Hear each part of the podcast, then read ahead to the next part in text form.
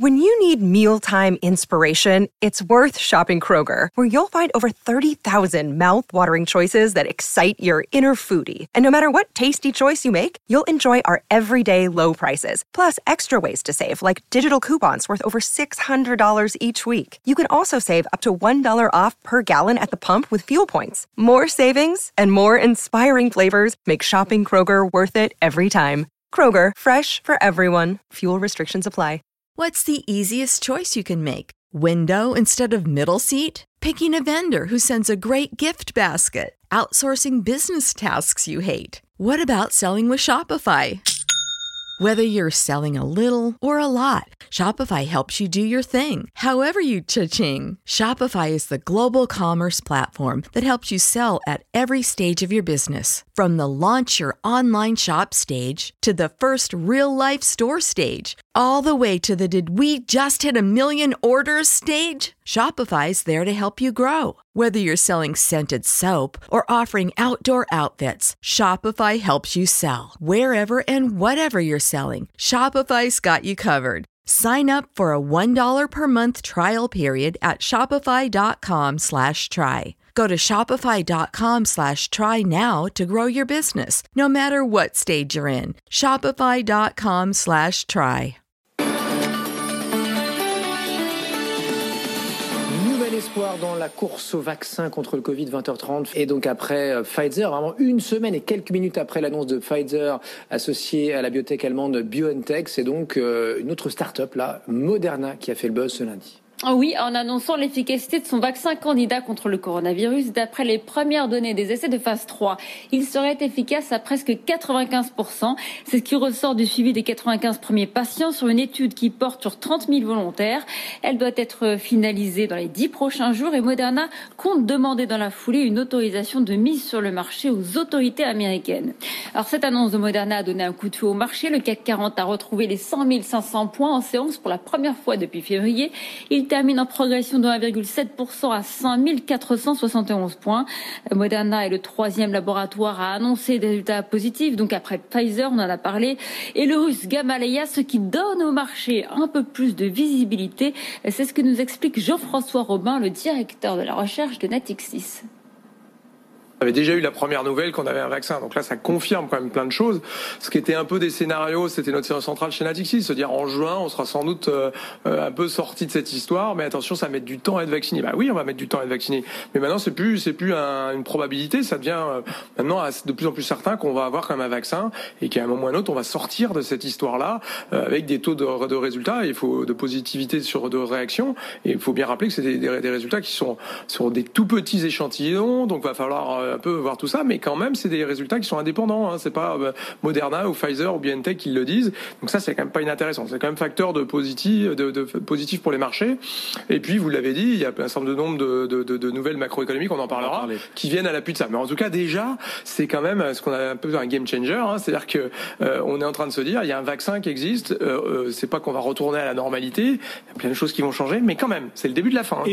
Voilà, vous venez d'entendre Jean-François Robin, le directeur de la recherche de Natixis. Bruxelles multiplie les accords pour se fournir en vaccins. Des discussions sont en cours avec Moderna, mais par ailleurs, la Commission européenne va approuver un accord avec une autre biotech, une biotech allemande, CureVac, pour acheter plus de 400 millions de doses de son vaccin potentiel, donc contre le coronavirus.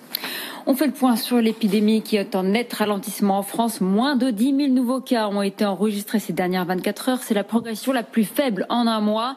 Le taux de positivité est également en légère baisse. D'après le ministre de la Santé, Olivier Véran, le pic de l'épidémie est sans doute derrière nous. À des jours du Black Friday, la fronde anti-Amazon ne retombe pas. Des élus, des syndicats, des libraires appellent le gouvernement à instaurer une taxe exceptionnelle sur les ventes du géant américain. 120 personnalités, notamment d'Europe Écologie Les Verts et de la France Insoumise, ont signé cette pétition qui a été signée aujourd'hui. Et les commerçants vont-ils pouvoir justement rouvrir plus tôt que prévu, notamment pour ce Black Friday? C'est ce que demande une trentaine de députés La République en marche au chef de l'État dans une lettre ouverte. La profession, elle, planche depuis aujourd'hui avec Bercy sur les règles de réouverture. Bruno Le Maire veut accélérer le calendrier. Le protocole sanitaire doit être prêt dès ce vendredi. Le détail avec Thomas Asportas. Bercy et les commerçants ont le même objectif, rouvrir le plus tôt possible, dès que le nouveau protocole sanitaire sera prêt. Ce qui est peut-être en train de changer, explique un haut responsable patronal, c'est que le ministère de la Santé devient un peu plus souple grâce à des chiffres sanitaires qui se détendent. La profession en profite pour pousser le calendrier suivant. Un conseil de défense aura lieu en début de semaine prochaine pour arbitrer. Les commerçants demandent ensuite 2-3 jours pour préparer les magasins à une réouverture vendredi 27 novembre pour le top départ du Black Friday. En attendant d'être fixés sur le calendrier, les commerçants pèsent de tout leur poids pour obtenir un protocole adapté aux réalités. Le relèvement de la jauge n'est tout simplement pas faisable dans les plus petits commerces, martel un patron de filière. Quant à la prise de rendez-vous obligatoire, le gouvernement serait en train de lâcher du lest pour ne la réserver qu'aux activités qui l'ont mise en place au printemps dernier, comme les coiffeurs ou les salons de beauté. Également dans l'actualité, le plan de relance européen, encore retardé cette fois-ci par la Hongrie et la Pologne qui bloquent le budget 2021-2027 et le plan de relance. Les deux pays ont opposé leur veto aujourd'hui. Ils contestent la condition d'accès aux fonds européens, à savoir le respect de l'état de droit. On poursuit avec le plus grand accord commercial au monde qui a été signé hier. Il concerne un tiers des habitants de la planète. 15 pays d'Asie et du Pacifique, dont la Chine, le Japon, la Corée du Sud et l'Australie, ont signé un accord de libre-échange et c'est une victoire pour la Chine qui étend un peu plus son influence avec cet accord. Les précisions de Laura Corbeau. La Chine signe un coup de maître avec le partenariat régional économique global. Elle franchit une étape dans la libéralisation du commerce dans la région et pourra y étendre son influence. Selon le président d'Asia Center Jean-François Di Melio, cet accord s'impose comme une victoire du multilatéralisme chinois. C'est bien sûr la réponse du berger chinois, si j'ose dire, à la bergère américaine qui n'a pas réussi à mener à bien son grand projet lancé sous Obama, le Trans-Pacific Partnership. Un projet avorté quand Donald Trump avait claqué la porte des négociations en 2017. Désormais, les accords régionaux sont devenus nombreux. La concurrence va se renforcer entre les zones de libre-échange. C'est pourquoi Wilfried Galland, directeur stratégiste pour Montpensier Finance, pense que l'Occident va devoir réagir vite. Il va falloir que l'Europe soit assez maligne. Comment est-ce qu'elle va réussir à s'insérer dans ce jeu-là? Comment est-ce que Joe Biden aussi va peut-être essayer? Il a dit hein, qu'il allait essayer de revivifier cet accord, de revitaliser euh, l'accord transpartenarial pacifique d'Obama. Ça me paraît compliqué, mais ça va être un véritable enjeu parce que cette régionalisation, c'est le monde dans lequel on va vivre. Avec 30% du PIB mondial et 2 milliards d'habitants, cet accord commercial entre pays asiatiques est le plus important au monde, loin devant l'Union européenne. Dans l'actualité des entreprises, ça s'agit de nouveau au sein de l'alliance Renault-Nissan-Mitsubishi. Nissan a démenti des informations de Bloomberg sur une possible cession de sa participation dans Mitsubishi, à savoir un tiers du capital. Mais sur le fond, Nissan cherche à mettre la pression sur son compatriote japonais qui peine à se redresser et oblige Renault à accélérer son plan de restructuration. On fait le point avec Mathieu Pechberti. Les grandes manœuvres sont relancées au sein de l'Alliance. Nissan est en train de se redresser plus vite que prévu, comme ses résultats l'ont prouvé la semaine passée. Du coup, la menace de vente de Mitsubishi est un moyen de mettre la pression sur son compatriote qui souffre encore de la crise et plombe ses comptes.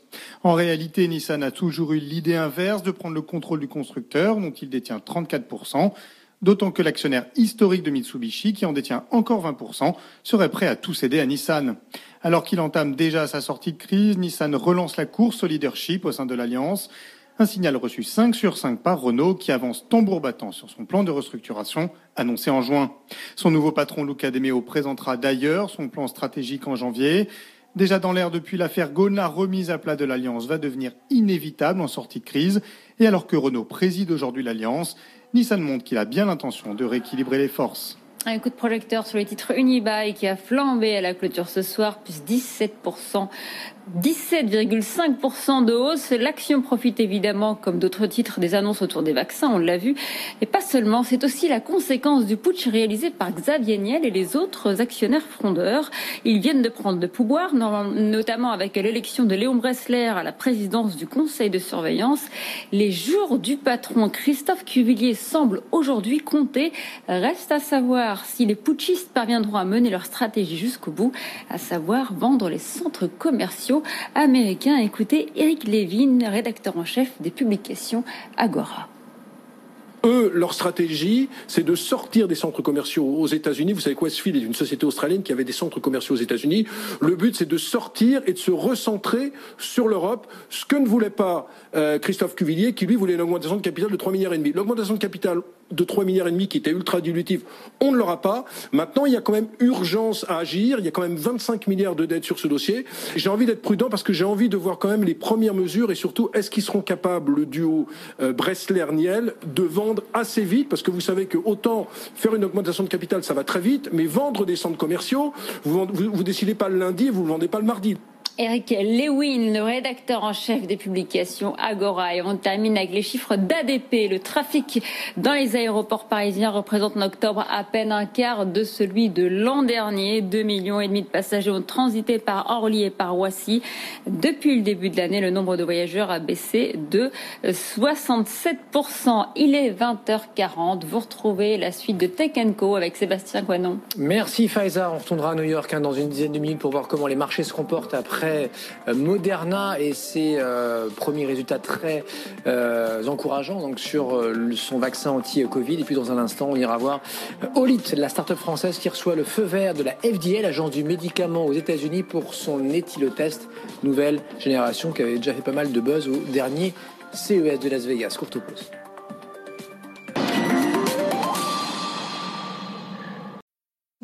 Need mealtime inspiration, it's worth shopping Kroger, where you'll find over 30,000 mouthwatering choices that excite your inner foodie. And no matter what tasty choice you make, you'll enjoy our everyday low prices, plus extra ways to save, like digital coupons worth over $600 each week. You can also save up to $1 off per gallon at the pump with fuel points. More savings and more inspiring flavors make shopping Kroger worth it every time. Kroger, fresh for everyone. Fuel restrictions apply. Save big on your Memorial Day barbecue, all in the Kroger app. Get half gallons of delicious Kroger milk for 129 each, then get flavorful Tyson natural boneless chicken breasts for 249 a pound, all with your card and a digital coupon. Shop these deals at your local Kroger today or tap the screen now to download the Kroger app to save big today. Kroger, fresh for everyone. Prices and product availability subject to change. Restrictions apply. See site for details.